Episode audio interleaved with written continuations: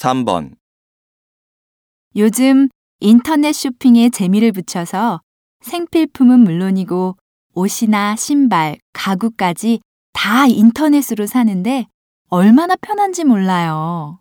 물론 편하기는 하겠지만 그래도 다시 한번 생각해 보세요.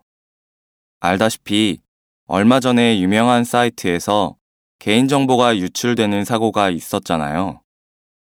설마 내 정보가 유출되겠냐마는 그래도 괜히 걱정돼서 저는 인터넷에 제 정보를 입력하는 게 꺼려지더라고요.